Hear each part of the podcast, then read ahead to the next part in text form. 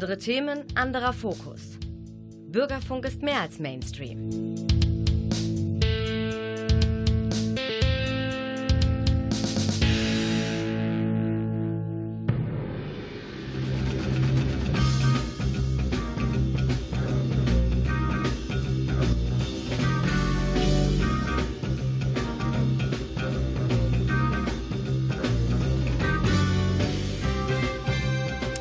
Guten Abend, meine Damen und Herren, Sie haben den Theatertalk eingeschaltet. Die Sendung des Theaters Münster, die letzte Sendung im alten Jahr, die letzte Sendung vor der Weihnachtspause. Was heißt Pause? So eine richtige Pause machen wir ja nicht.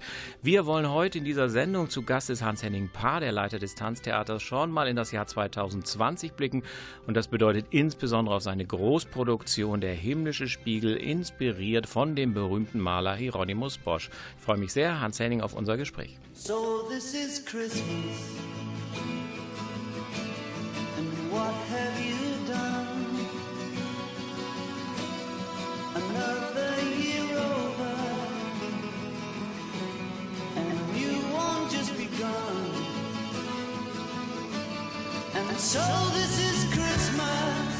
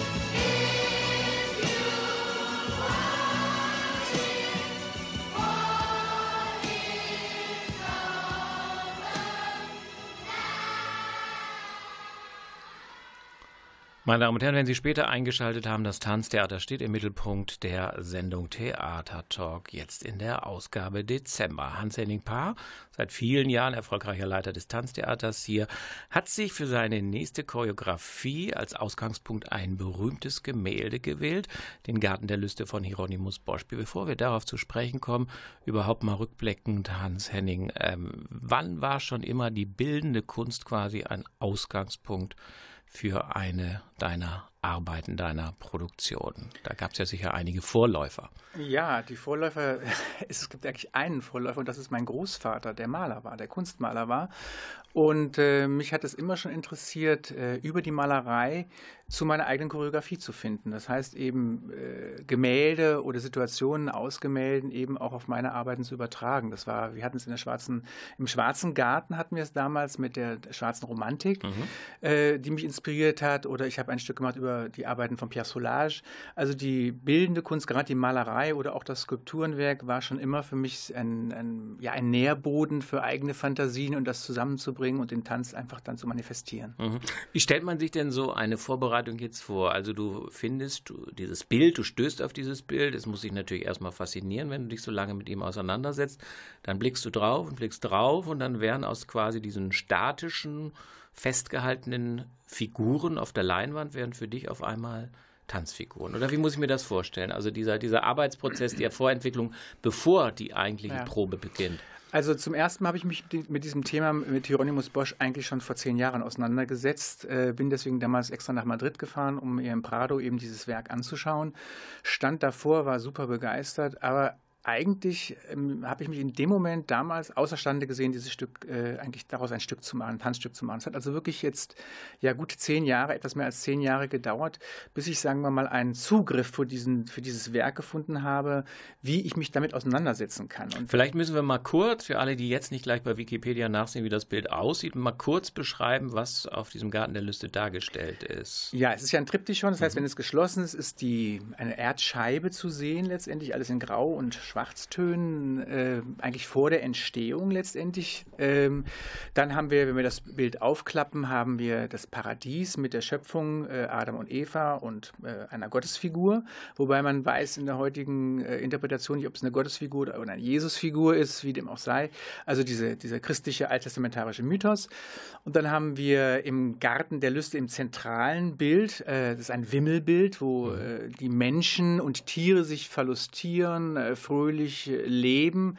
Äh, aber es ist sehr viel, sehr, sehr viel Symbolik bereits in diesem Bild, die eben auf ähm, mannigfaltige Weise durchaus auch auf äh, die sieben Todsünden hinweisen mhm. schon. Ähm, und letztendlich dann ja über das durchaus wild gelebte Leben in den dritten Teil in die Hölle letztendlich abgleiten, wo dann es wirklich um düstere Dämonen geht, um äh, ja zu, zu Holz, Stein gewordene Figuren, Mensch, Tierwesen, also die gesamte Science-Fiction-Bewegung der Filme von den 70er Jahren bis heute hat also aus diesem Wimmelbild letztendlich mhm. ihre, ihre, Inspiration gewonnen für eben Monster, äh, Monster der Hölle äh, und das ist eben super spannend und jetzt geht es mir nicht darum, diese Figuren äh, in genau gleiche Figu äh, Kostüme zu stecken und sie auf der Bühne einfach nur bewegen zu lassen, sondern ähm, das ist auch der Grund, warum der Abend bei mir der himmlische Spiegel heißt und nicht eben der Garten der Lüste, weil ich das eben nicht eins zu eins übersetzen möchte, sondern ich möchte äh, meine eigenen Visionen zu diesem Bild letztendlich auf die Bühne bringen, die mit ganz viel mit diesem Bild zu tun haben, aber es ist eine jetztzeitige Interpretation oder Sichtweise auf dieses Bild. Würde man, äh, wenn man das nicht wüsste, anhand der Choreografie des Abends erkennen, dass es einen Bezug zu Hieronymus Bosch gibt oder ist das dann doch sehr weit weg? Nee, ich denke, man merkt es auf jeden Fall. Man merkt es auf jeden äh, Fall. weil ich ja. wirklich auch äh, ganz dezidiert einige Positionen äh, und Arrangements von Figuren wirklich auch nachstelle, aber das ist immer nur ganz kurze mhm. Momente und daraus etwas Neues entwickle. Und mhm. Äh, eben auch von der Ästhetik, auch von der Kostümierung her etc. Wie gesagt, gehe ich da nicht eins zu eins auf äh, das Bildwerk von Bosch ein, sondern ich versuche dieses Wimmelbild zu erzählen äh, mit heutigen Stilmitteln der, mhm. des zeitgenössischen Tanztheaters, des modernen Tanzes und eben ja mit äh, versuche bildgewaltige Monster zu schaffen aus mhm, Tanz. Mhm, das bedeutet natürlich, es gibt jetzt nicht irgendwie einen Erzählstrang, nichts Lineares, es sind so Einzelsequenzen, ja. die einzelne Szenen quasi uminterpretieren in Tanz. Ja, ich würde gar nicht mal sagen uminterpretieren, sondern wirklich die, das, die es äh, interpretieren, mhm. äh, aus meiner Sichtweise, was es zu bedeuten hat. Da gibt es zum Beispiel ganz am Anfang, äh, für mich zum Beispiel ist der Mensch aus der Erde entstanden und es gibt für mich so eine Erdfigur mhm. Äh, von einem Mann getanzt und mhm. aus diesem dieser Erdfigur letztendlich entsteht, äh, entstehen Adam und Eva, wenn man das so will. Also ich gehe da nicht auf eine Gottesfigur, sondern eher auf äh, fast so wie eine Golem-Figur. Mhm. Also das heißt, ich versuche den Mythos, die verschiedenen Mythen zusammenzubringen und eben diese, diese Geschichte der Entstehung des Menschen auf meine Art und Weise bildhaft zu erzählen. Mhm. Wie hast du die Musik ausgewählt? Da hast du jetzt wirklich ein breites Spektrum, wo du quasi da was zusammenstellen kannst. Ne? Ja, eben diesmal eben nicht. Diesmal, diesmal nicht. Aha, eben weil? eine Auftragskomposition. Mhm. Wir haben, äh, ich habe vor anderthalb Jahren eine Auftragskomposition rausgegeben an einen Komponisten, mit dem ich vor Jahren schon in Vietnam zusammen an der Oper gearbeitet mhm. habe. Das ist Pierre Oser und er hat eben zu diesem Triptychon eine Musik komponiert, die wir dann bei uns mit großem Orchester spielen werden. Mhm. Jetzt lese ich auch noch äh, Video. Äh, sind das dann Bildzitate aus dem Werk oder ist das wieder was ganz anderes? Was wird da einge ja, es gibt Videoeinspielungen, die aber eher mit was mit Vergänglichkeit zu tun mhm. haben und mit mhm. Bespiegelung. Also es wird jetzt keine Bildausschnitte aus Hieronymus Boschs äh, Garten der Lüste geben, ähm, weil ich finde, das wäre eine Doppelung. Aber ich glaube, man kann die Symbolik der, der, des Welkens, der Vergänglichkeit der Menschen und der Auseinandersetzung damit wunderbar äh, durch Videoinstallationen ergänzen mhm. und eben auf der anderen Seite das Bespiegeln des Menschen. Wir haben also auch als großes Bühnenelement einen riesengroßen Spiegel auf der Bühne, der mhm. das bespiegelt, was da unten auf dem Erdentrabanten äh, passiert, tänzerisch. Mhm. Wie viel ist, wenn du mit der Probe beginnst oder begonnen hast, äh, Vorgabe? Wie viel ist Stück Entwicklung? Inwieweit sind die Tänzer gestaltend mit einbezogen? Gerade in diesem Fall, wo die ja sicher auch bei dem Bild ihre persönlichen Assoziationen und Ideen haben. Ne? Ja, also wir haben äh, auf verschiedenen Ebenen gearbeitet. Wir haben mit den Tänzern zusammen vor dem Bild gesessen. Ich habe mhm. einen großen Ausdruck von diesem Bild gehabt und haben uns gewisse Sequenzen rausgesucht, wo wir darüber äh, improvisiert haben und das versucht haben, die äh, Choreografie und das Bild dadurch zu entwickeln. Das ist ein Part. Auf der anderen Seite gab es natürlich dann diese, die, die musikalische Vorlage von Pierre Oser. Ähm, wir haben angefangen mit seinen MIDI-Dateien, das sind also computergenerierte musikalische Dateien, zu arbeiten als musikalische Vorlage, die dann natürlich äh, live dann nachher gespielt wird von unserem Orchester. Äh, da gab es natürlich eine ganz klare Vorgabe von Sequenzen, also von ähm, Rhythmen oder Stimmungen, von, von Durcheinander oder von sehr harmonischen Momenten. Die, die sind natürlich in der musikalisch vorgegeben und daraufhin setzen wir natürlich dann das Bild oder die einzelnen Fokusse zusammen. Das heißt also, auch wenn man vor diesem Bild steht, man schaut ja nie das gesamte Bild an, weil da erkennt man eigentlich gar nichts. Man fokussiert sich immer auf einen Moment oder auf einen Teil des Bildes und so entsteht eben auch, oder so ist auch diese Musik entstanden, dass der Komponist sich auf eben einen Einzelteil konzentriert hat, das für sich interpretiert hat. Ich übernehme das, mhm. interpretiere es für mich wieder neu und so entsteht das ganze, ja, das ganze Werk. Mhm. Jetzt wird man ja äh, Hieronymus Bosch mit Sicherheit unterstellen müssen, dass er eine Botschaft hatte, eine Intention, wenn er quasi auch dieses Grauen zeigt, wo die Lust in ihrer ungezügelten Form hinführt. Wenn er das darstellt, ausbreitet, ist es ja eigentlich eine Warnung an die Mitlebenden, ja, vielleicht zum sittsamen, moralischen Leben, auf das man quasi nicht in der Hölle äh, landet und diesen Gestalten ausgesetzt ist. Es ist natürlich jetzt wirklich so eine alte, mittelalterliche Vorstellungswelt. Kannst du das irgendwie alles ausblenden, indem du dich quasi mehr jetzt auf das Dekorative und die Figuren beschränkst? Oder aber äh, verbindet sich mit dir oder deiner Choreografie, deiner, deiner äh, tänzerischen Umsetzung auch noch irgendwie diese uralte Intention, die äh, bei Bosch natürlich bei der, bei der Abfertigung oder bei der Herstellung oder Produktion des Bildes mitschwagen? Also ähm, es haben sich ja zig Wissenschaftler mhm. äh, daran gemacht, das Bild zu interpretieren und es gibt keine eine einheitliche Interpretation. Deswegen gehe ich auch nicht auf eine einheitliche Interpretation, sondern ich versuche, das, das Bild lebendig werden zu mhm. lassen und äh, in der Hölle, für mich ist die Hölle ähm, durchaus eine moralische, aber gar nicht aus der sexuellen Ausschweifung heraus, sondern aus der was der Mensch alles schafft zu zerstören. Und wenn er, wenn er wirklich ähm, ja, losgelassen, auf Deutsch gesagt, ist, äh, wozu das alles führen kann. Und das ist ein durchaus, für, für, mich ist die Hölle eben keine Hölle unter der Erde, mhm. keine satanische Hölle, sondern eine Hölle auf Erden mhm. letztendlich. Also eine Art Apokalypse, mhm. mhm. äh, zu der dieses Stück letztendlich am Ende führt. So finde ich eigentlich für jedes Bild ähm, meine eigene Aussage, äh, wie ich dieses Bild interpretiere oder wie ich es sehe. Mhm. Du hast ja schon angedeutet, einige Figuren tauchen wieder auf. Anna Siegroth, mit der du ja schon, glaube ich, öfters zusammengearbeitet hast, äh, zeichnet äh, auch für die Kostüme verantwortlich.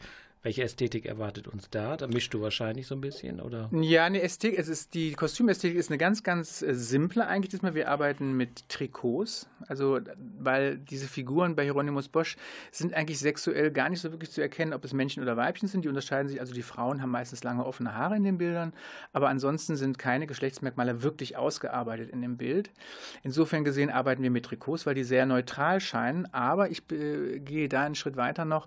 Äh, die Trikots muss man sich vorstellen, sie sehen aus wie ein altes Ölgemälde, was dann so leicht brüchig wird. Mhm. Das heißt, dieses Krakelé, was in diesen alten mhm. Ölbildern äh, durch das Brechen der, der Firnis entsteht, das wird auf diesen Kostümen eben auch sichtbar sein. Also mhm. aber eine ganz schlichte Ästhetik mhm. letztendlich. Ähm, und all das, was monströs oder was eben an Fantasiewesen letztendlich äh, äh, bei Hieronymus Bosch äh, sichtbar ist, werde ich versuchen äh, oder haben wir versucht, mit, ähm, ja, mit Bewegung, mit Tanz, mit äh, Arrangement letztendlich umzusetzen. Mhm. Werdet ihr das so ein bisschen begleiten? Also, ich sag mal, kunsthistorisch oder auch äh, mit Kunstlehrern, Kunstleistungskursen sprechen, weil es ist ja hochinteressant, wenn man quasi im Unterricht, in der Vermittlung sich mit dem Bild und dann quasi ähm, dem Bild auf der Bühne auseinandersetzt. Ist mal sowas angedacht? Ja, also wir machen das, das geht bei uns eher immer äh, in Richtung Sport. Sporthochschule, mhm. Schulklassen, äh, in dem Bereich, dass wir sehr viele Studenten haben, die immer wieder bei den Proben dabei sind, die das äh, eben auch den Entstehungsprozess mitverfolgen. Äh, und darüber hinaus wird es mit Sicherheit äh, in, im Laufe der Vorstellung auch noch Zusammenarbeit geben mit äh, den Kunstleistungskursen der verschiedenen Gymnasien, mhm. wo wir dann letztendlich dann auch das auseinander, uns auseinandersetzen mit dem mhm. Originalbild mhm. und eben der unseren, unserer Bühneninterpretation. Meine Damen und Herren, wenn wir Sie neugierig gemacht haben, die Premiere ist am Samstag, den 11. Januar, aber Sie können einen ersten Einblick, wenn ich mich jetzt richtig erinnere, bereits am letzten Sonntag der Spielzeit des Jahres. Dann gibt es nämlich eine einführende Matinee, auch mit genau. kleinen Ausschnitten, genau. Einblicken. Genau. So, jetzt zurück in unsere Gegenwart, jetzt ein bisschen Musik und dann reden wir weiter mit Hans-Henning Paar vom Tanztheater Münster.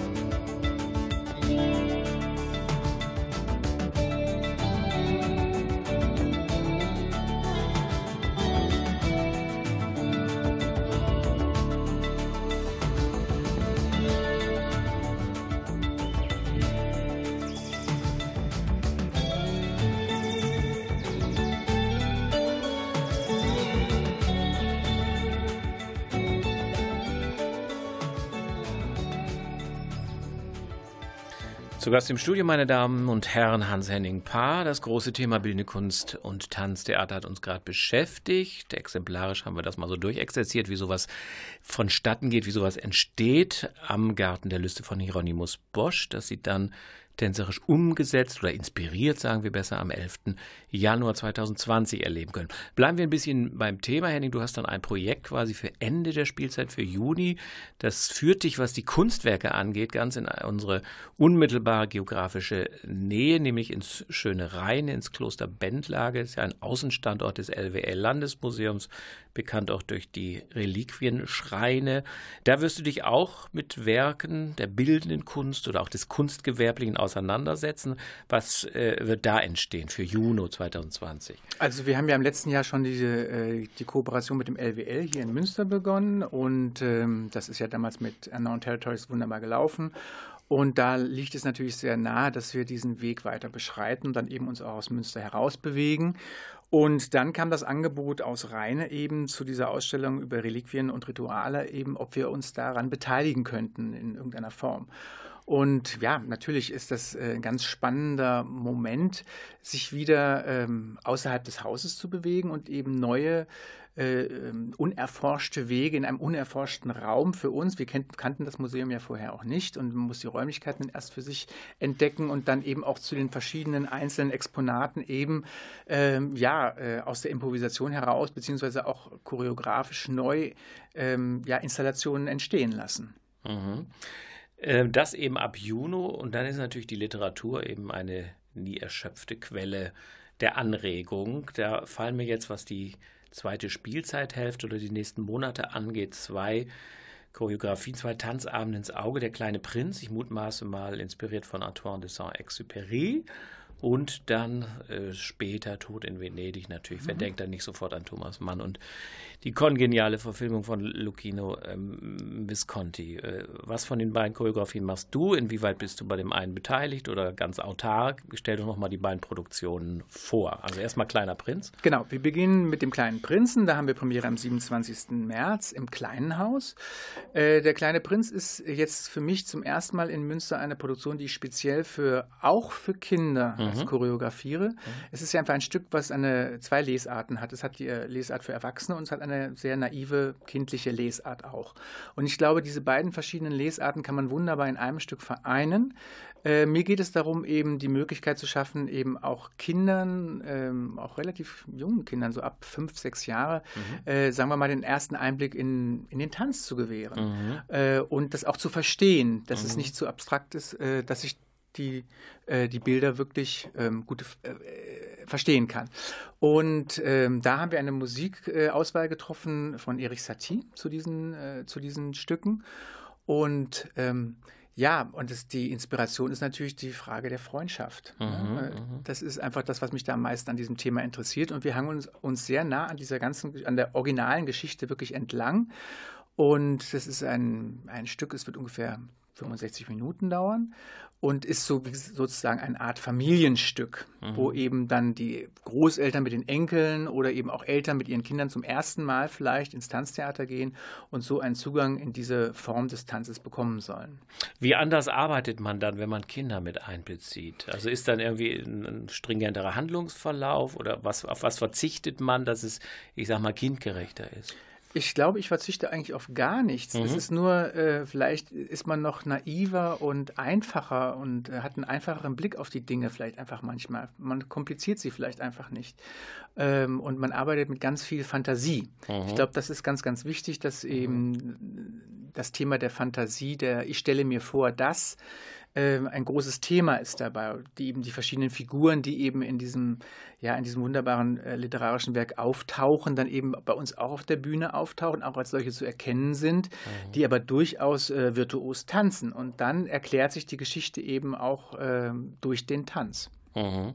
Und dann auch Tod in Venedig, das ist ja jetzt nicht ausschließlich eine Tanztheaterproduktion, mhm. aber ihr seid beteiligt. Zum Inhalt müssen wir natürlich äh, nichts sagen, aber äh, was macht der Tanz dann da? Also Tod in Venedig äh, von Benjamin Britten ist ja erstmal die Oper, mhm. aber es ist, äh, es steht schon in der Partitur drin, eine Oper für Ballett. Mhm. Äh, insofern gesehen ist es äh, wieder wunderbar, dass wir ähm, eine große Aufgabe haben, mit dem Musiktheater zusammen etwas, also spartenübergreifend zu erarbeiten. Und Carlos Wagner, der Regisseur, den ich mir auch auswählen durfte, mhm. letztendlich für dieses Werk, mit ihm werde ich zusammen eben dieses Stück erarbeiten arbeiten. Da äh, greifen letztendlich wiederum Tanz und äh, Regie. Äh, Inszenierung, Fantasie, ähm, ja, die ganze Vorstellungskraft von zwei verschiedenen Sparten letztendlich kommen da zusammen und werden hoffentlich ein ganz spannendes, äh, sensibles Werk schaffen. Mhm. Funktioniert das mit quasi zwei Regisseuren oder einem Choreografen und einem Regisseur? Also ihr müsst ja wirklich sehr harmonieren, könnt ja bei Details auch euch ziemlich überwerfen, ne? ja, mit Sicherheit. Mhm. das wird passieren, so, okay. Ja. Nein, ich glaube nicht, dass wir uns überwerfen werden. Deswegen haben wir auch vorher, ich kenne ihn ja schon aus äh, meiner Münchner Zeit, mhm. äh, ähm, ich glaube, wir haben ästhetisch eine sehr ähnliche Herangehensweise an den mhm. Stoff und ich glaube, wir werden uns da eher ergänzen. Mhm. Ich schließe mal an an meine Eingangsfrage. Da habe ich gesagt, rückblickend, inwieweit bildende Kunst inspirierend war. Wo war Literatur bei dir? Ich meine, du hast ja Shakespeare, darf man sagen, vertanzt oder ist das ja. eigentlich despektierlich? Nein, ne? das kann man. Das kann man sagen, sagen ja. Also, äh, auf welche Tradition, sagen wir mal, in deiner künstlerischen Vita blickst du da zurück, wo quasi Literatur, Großliteratur, Weltliteratur Tanz wurde und wie ist die Arbeitsweise da? Ähm, ich habe mich an verschiedenen literarischen Werken ähm, versucht, also ob das jetzt bei Shakespeare, Romeo und Julia oder Sommernachtstraum oder eben auch äh, Macbeth gewesen ist. Ähm, da gibt es die verschiedenen Vorlagen. Ich habe über Oscar Wilde gearbeitet, mhm. ein Stück gemacht. Das hat mich immer wieder gereizt, äh, aus der Poesie heraus, aus dem Wort heraus äh, in die Bewegung zu gehen, also in, in die Körperlichkeit zu gehen oder eben darüber hinaus, da wo das Wort eigentlich, wo im Satz der Punkt ist, fängt öfters ähm, eigentlich der Tanz erst an. Mhm. Und äh, das ist für mich eine, immer eine große Herausforderung gewesen. Natürlich ist das einfacher in der Poesie, äh, da kann man dann noch freier drüber arbeiten. Mhm. Natürlich, wenn ich eine, einen, einen, geschichtlichen Handlungsstrang habe, jetzt wie bei einem Romeo und Julia, äh, dann ist man natürlich auf gewisse Szenen ähm, fixiert, wo es dann darum geht, wie mhm setze ich die um, äh, weil das Stück will ja als solches auch verstanden werden. Die Literat literarische Vorlage muss ja auch irgendwo umgesetzt werden, damit es eben auch dann sinnvoll ist. Ne? Mhm. Insofern gesehen äh, interessiert mich das beides, aber ich liebe eben die Abwechslung, eben das Entstehen vollkommen abstrakter Welten. Mhm. Ähm, und dann brauche ich aber auch irgendwann mal wieder wirklich die Geschichte, wie es auch eben beim kleinen Prinz, da ist ja eben auch wirklich eine Geschichte, die erzählt wird. Und da hangel ich mich eben mit meinem stilistischen Material an dieser Geschichte entlang. Mhm. Wir können ja auch nochmal auf Medea zu sprechen kommen. Mhm. Gut, das trägt jetzt nicht deine äh, Handschrift, aber ist das jetzt auch Literatur? Ist das Mythos? Äh, wie hat der Kollege äh, das quasi umgesetzt? Das können Sie übrigens auch noch sehen, meine Damen und Herren, jetzt im Winter. Ja, also Thomas Noon äh, hat ja bei uns schon vor, äh, glaube ich, vor vier Jahren Descent gemacht. Das ist der mhm. Orpheus-Mythos gewesen und äh, es ist ein Choreograf, der durchaus auch großes Interesse hat, sich an der Mythologie abzuarbeiten. Mhm. Er macht das sehr abstrakt. Ähm, aber man erkennt schon, man erkennt schon die, die Geschichten wieder und auch die, die Figuren, die Figurenkonstellationen. Und er mhm. hat aber eine ganz, ganz eigene ästhetische Herangehensweise an diese Werke und ähm, erhebt sich dadurch auch komplett von meiner Arbeit ab. Und deswegen habe ich ihn ihm e, eben auch eingeladen, weil er eben eine ganz andere Herangehensweise an dieses Werk hat. Mhm. Auch in dem Fall ist quasi die Einbindung der Tänzer bei der Entstehung immer eigentlich Voraussetzung ja. oder wird eigentlich mit eingebaut. Ja. Jetzt steht ja eigentlich hinter jedem äh, immer Uraufführung. Inwieweit sind denn jetzt von anderen Choreografen diese Produktion, die ihr, die du, die Thomas Nune, wiederholbar, übernehmbar. Also es ist natürlich klar, wenn du an ein anderes Haus gehen würdest, könntest du auch wiederum mit deinem anderen Ensemble den himmlischen Spiegel machen, auch mit der.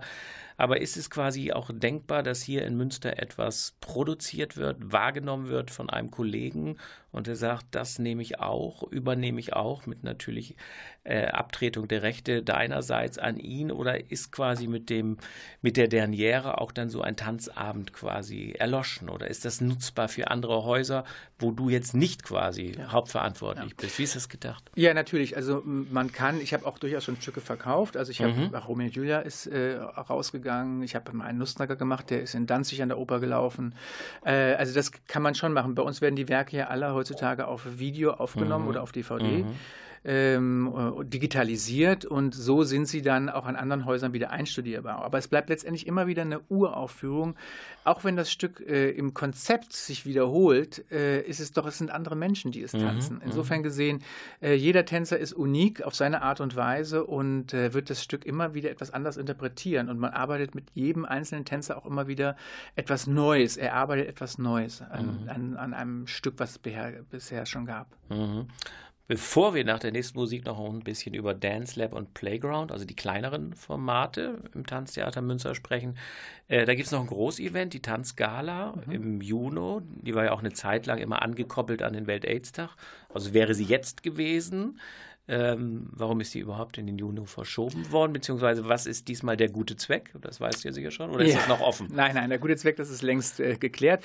Wir haben sie im Sommer dieses Jahr, weil es einfach nur in der Spielplandisposition mhm. äh, besser passte. Wir hatten sie auch schon eins, zweimal im Sommer.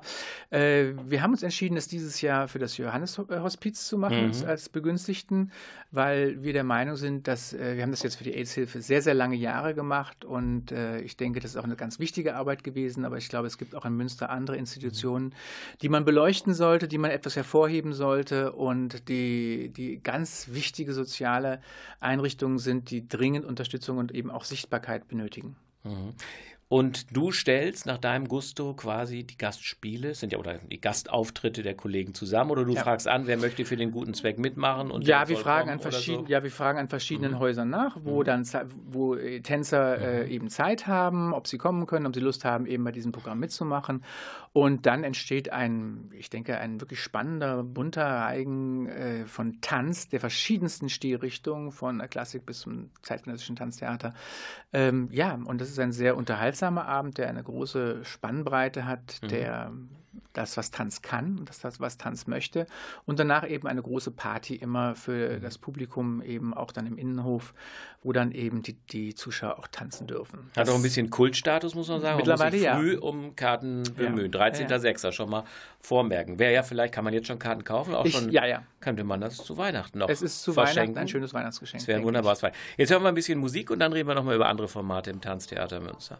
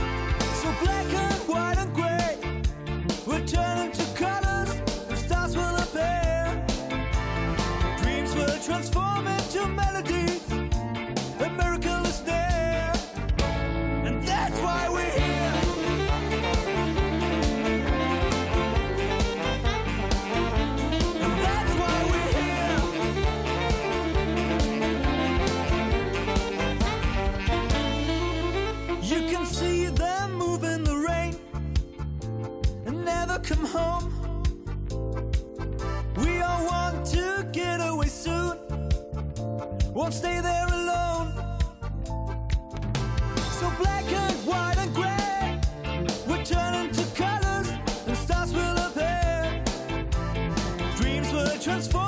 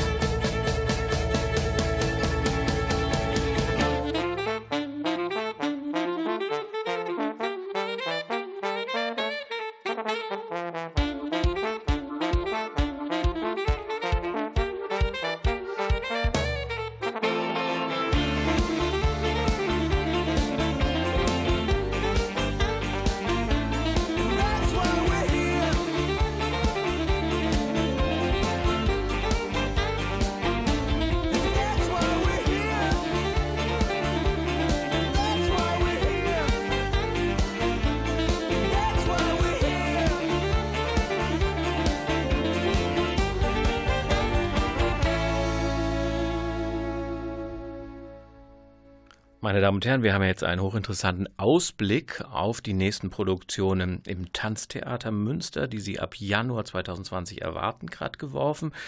Nun möchten wir noch auf kleinere Formate zu sprechen kommen. Eins lief gerade mit viel Erfolg, Playground, wo quasi Mitglieder des Tanztheaters kooperativ, inspirierend, improvisierend mit anderen Ensemblemitgliedern anderer Sparten zusammenwirken und dann Dance Lab, wo eigentlich deine Ensemblemitglieder eigene kleine Choreografen sind. Stell doch nochmal diese beiden Formate äh, vor, die ja dann auch nicht auf der Bühne großes und kleines Haus zu finden sind, sondern im Ballettsaal. Vielleicht erstmal Playground, jetzt ja leider gelaufen, aber Dance Lab kommt ja auch. Ja, es wird auch Playground, wird es diese Spiele wird es auch wieder wird, geben, wird ja? es nochmal mhm. geben. Mhm. Also Playground, wie das Wort schon sagt, eben ein Spielplatz, ein Spielplatz, ein Tummelplatz äh, für Improvisation aus den verschiedenen Sparten. Also wir hatten Sänger dabei, Musiker dabei, ähm, Schauspieler und Tänzer. Und es, wir hatten auch schon in diesem Format eben die, dass, dass eben auch Zuschauer da mitgemacht haben. Also wir machen dieses Format im Tanzsaal, wo wir auch eine Kunstlichtanlage haben. Da, wir haben eine Bestuhlung für 60 Zuschauer. Und dieses Format ähm, ja, ist ein reines Improvisationsformat. Es ist nichts vorgegeben, es entsteht alles aus dem Moment heraus. Und es sind die absurdesten Ideen eigentlich, die mhm. da teilweise dann mhm. passieren. Mhm. Also äh, wenn irgendwo ein Kostümteil rumliegt, wird das einfach geschnappt, es wird damit improvisiert. Äh, die Sparten mischen sich auf eine sehr schöne Art und Weise. Äh, man überwindet den auch die, die, sagen wir mal, die, die Distanz zwischen Schauspiel und Tanz. Also die, die Schauspieler fangen an, äh, auch körperlich zu improvisieren mit den Tänzern. Die Tänzer fangen an zu singen oder eben auch zu sprechen. Also es gibt alle Möglichkeiten der Situationen, die in dem Moment entstehen. Ähm, das ist das, was wir dort abbilden wollen. Und es ist immer ein ganz spannender Reigen. Dieses äh, Projekt dort meistens immer ungefähr eine Stunde. Mhm. Auf diese Stunde ist das äh, reglementiert äh, vom Zeitrahmen her. Und ähm, es ist eigentlich ein sehr schönes für den Zuschauer ein sehr schönes sich einlassen auf den Moment, mhm. äh, was in diesem Moment passiert, auch ganz ohne, äh, was erwarte ich. Also mhm. so ohne Erwartung letztendlich und man kann sich eben auf die verschiedenen Momente einfach einlassen und ähm, das kann sehr poetisch sein, das kann sehr mhm. traurig sein, es kann vollkommen witzig und absurd mhm. werden, äh, es kann provozierend sein. Also es gibt keine Grenzen äh, in, in, diesem engen Raum. Und es ist natürlich toll, äh, dass man so nah auch an den Darstellern mhm. dran ist. Das heißt, man, ähm, ja, man kann sich ja fast anfassen. Ne? Und wenn man mhm. Lust hat, kann man sogar auch mitmachen, wenn man sich die Schuhe auszieht. Mhm, mhm. ich meine, Improvisation ist ja nicht jedermanns Sache. Ne? Nein. Äh, das kann ja auch manchmal so ein bisschen ins Peinliche. Ich schäme mich, mir fällt nichts ein. Ne? Ja, aber das ist eben, ähm, das ist das Format. Und es muss ja keiner mitmachen. Genau. Das ist eben eine Freiwilligkeit. Die Leute, wir hatten jetzt gerade wieder drei Schauspieler, die bis dato bei uns noch nicht dabei waren. Die waren hellauf begeistert. Die, die haben wahnsinnig viel Spaß gehabt, mit den Tänzern zusammenzuarbeiten arbeiten und eben äh, verrückte Momente entstehen zu lassen. Und ja, so ist es immer eine wechselnde Besetzung. Und äh, ich glaube, für denjenigen, der sich darauf einlässt, nichts zu erwarten, äh, der, dem wird ganz viel geschenkt, glaube ich, dadurch. Mhm.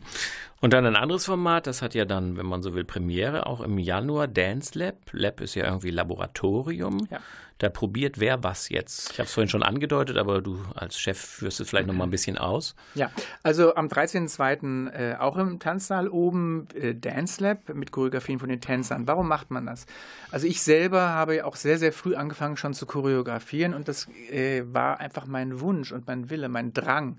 Und ich finde, man hat mich das auch machen lassen. Das heißt, ich hatte eine, eine Plattform gefunden, meine damaligen Chefs, die haben mich eben auch choreografieren lassen äh, in eben Formaten wie junge Choreografen. Und ich finde es ganz, ganz wichtig, dass die etablierten Choreografen eben auch ein, äh, eine Plattform äh, äh, zur Verfügung stellen, wo eben junge Talente oder auch äh, äh, junge Tänzer äh, sich einfach ausprobieren können. Ist das eventuell was für mich? Was macht das mit mir? Äh, wie gehe ich mit meinen Kollegen auch um? Wie führe ich sie zu etwas? Auch wiederum die andere Seite ähm, des, der, der, Theaterleitung oder der Tanzleitung auch vielleicht auch mal auf andere Art und Weise zu verstehen, mhm. was in dem oder der so vorgeht, wenn er seine Arbeit macht.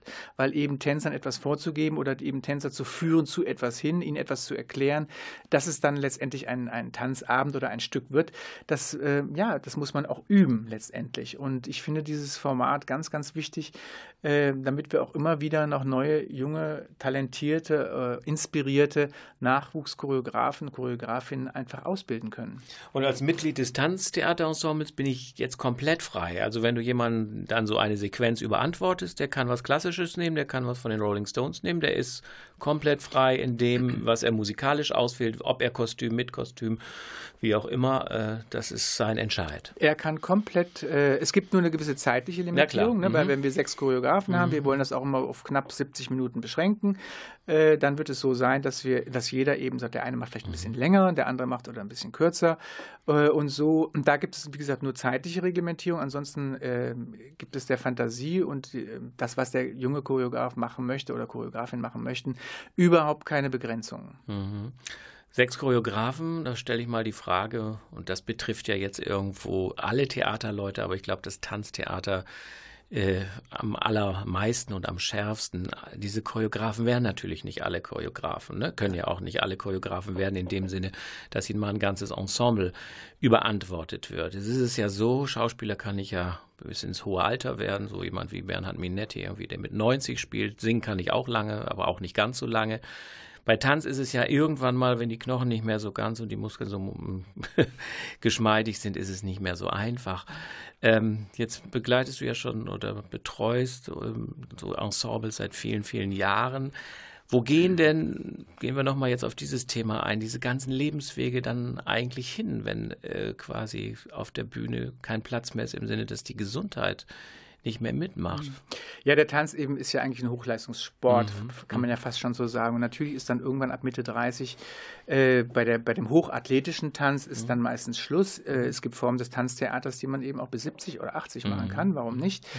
Aber eben diese hohe Athletik, ob das jetzt im klassischen Tanz oder auch im zeitgenössischen Tanz ist, da ist irgendwann einfach ein Limit gesetzt, weil es die Muskeln, die Knochen einfach nicht mehr aushalten. Dann gibt es eben die einen, die sagen, äh, ich möchte gerne in einem, im Theaterbereich bleiben, dann versucht man eine Umschulung finanziert zu bekommen vom Arbeitsamt. Da gibt es die verschiedensten Möglichkeiten. Viele bleiben aber in der Körperarbeit, mhm. lassen sich ausbilden, ob das jetzt Yogalehrer sind, Pilates, Fitnesstrainer oder eben auch in die Physiotherapie gehen. Mhm. Äh, da gibt es sehr, sehr viele oder auch in die Tanzmedizin, äh, in der physiotherapeutischen äh, Richtung. Ähm, das sind so die Mehrzahl der Tänzer mhm. und es ist eigentlich immer nur vielleicht einer aus dem Ensemble, der es dann auch wirklich mal zum Choreografen schafft. Mhm. Äh, da gehört ja auch ganz viel Glück dazu, zum rechten Zeitpunkt am rechten Ort zu sein, gefördert zu werden, seine Arbeit zeigen zu können. Mhm. Äh, das ist nicht so einfach, weil es, wir haben in Deutschland nur 50 Stellen für Chefs letztendlich. Mhm. Äh, und sogar noch weniger geschätzt, ja, aber doch. Nee, nee, ja, das 50 sind, ich glaube, knapp 50 Stellen gibt es. Mhm. Mhm. Aber ähm, als freier Choreograf in Deutschland, das geht, glaube ich, sehr, sehr schwer. Mhm ähm, weil ja, es ist äh, zu wenig Ensembles dafür da, letztendlich, dass man davon wirklich überleben könnte. Mhm. Insofern gesehen kann man von Glück reden, wenn man dann ein Ensemble übertragen bekommt, was man leiten kann, wenn man sich entwickeln kann.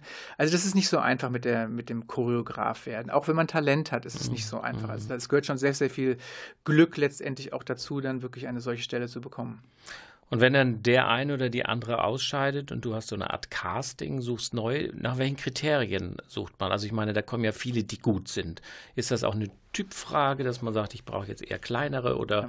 größere oder, oder wie erkennt man, ob jemand zum Ensemble passt? Also mir sind die mhm. Kriterien nicht so ja. klar, wie man auswählt. Also ähm, für mich persönlich ist es ganz wichtig, ganz verschiedene Typen zu haben. Mhm. Also man hat natürlich schon gewisse Größenvorstellungen. Also bei den Männern sagen wir normalerweise ab 1,78 oder darunter eigentlich eher weniger, weil eben auch Hebungen bestimmte Größenvoraussetzungen einfach haben, äh, gewisse Hebefiguren, die man arbeiten möchte. Also eine gewisse Physis gehört einfach dazu.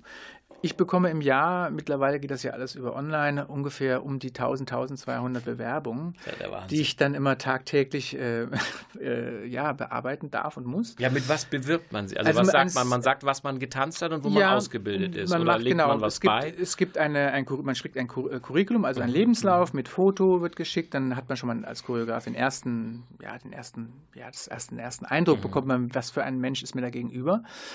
Äh, dann äh, viele machen, oder es wird auch gefordert, dass eben Tanzbilder mit beigefügt werden oder eben auch äh, Videolinks, wo man eben ihre Arbeiten dann auf YouTube äh, Ausschnitte oder auf Vimeo eben sehen kann, was sie schon geleistet haben. Die meistens haben kurze äh, Bewerbungsdemo-Videos mhm. dann irgendwo verlinkt, die man sich anschauen kann. Das kostet Zeit. Das ist ja zeitintensiv. Ich schaue mir diese Sachen an und dann wähle ich eben aus, aus diesen Tausenden ungefähr für die Audition, die wir einmal im Jahr halten, die öffentliche Audition, ungefähr 100 Männer und 100 Frauen aus. Dann sind es immer noch 200. Mhm. Von denen können dann mh, hm, ungefähr so zwei Drittel dann auch kommen an dem Tag, mhm. wo die mhm. Audition ist. Ja, dann habe ich hier an diesem Tag 150 Leute. Mit mache ich zwei, drei Durchgänge von klassischem Training, von zeitgenössischem Training. Dann kommt Improvisation und Choreografie.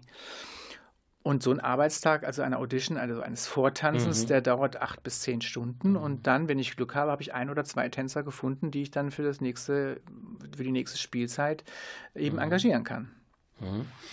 Ja, meine Damen und Herren, leider geht die Zeit zu Ende. Das war Hans-Henning Paar. Er blickt schon auf die nächste Spielzeit. Äh, wir erstmal auf die nächsten Monate. Das heißt, die nächste Premiere, wie schon öfters in dieser Sendung erwähnt, Samstag, 11. Januar. Noch eine letzte Frage. Gib uns einen Tipp, äh, was wir unbedingt sehen sollten, aber es darf nicht Tanztheater sein, jetzt in dieser Spielzeit. Oder auf was du dich besonders freust, was dann da kommt. Also nicht aus dem Tanztheater. Nicht aus dem Tanztheater. Also ich freue mich eigentlich sehr oder ich habe mich schon bereits gefreut auf ja. Anatevka. Ich finde es eine wunderbare Inszenierung geworden ja. mit sehr viel Schmiss und äh, sehr viel Humor und sehr aktuell. Das ist wahnsinnig gut verkauft, aber an Silvesternachmittag, meine Damen und Herren, da gibt es noch freie Plätze. Jetzt wünschen wir Ihnen erstmal ein frohes Weihnachtsfest, besinnliche Feiertage, das allerbeste für 2020. Wir hören uns im Januar wieder und Dank an Klaus Blödo, der diese wunderbare Weihnachtsmusik zusammengestellt hat. Tschüss und auf Wiederhören.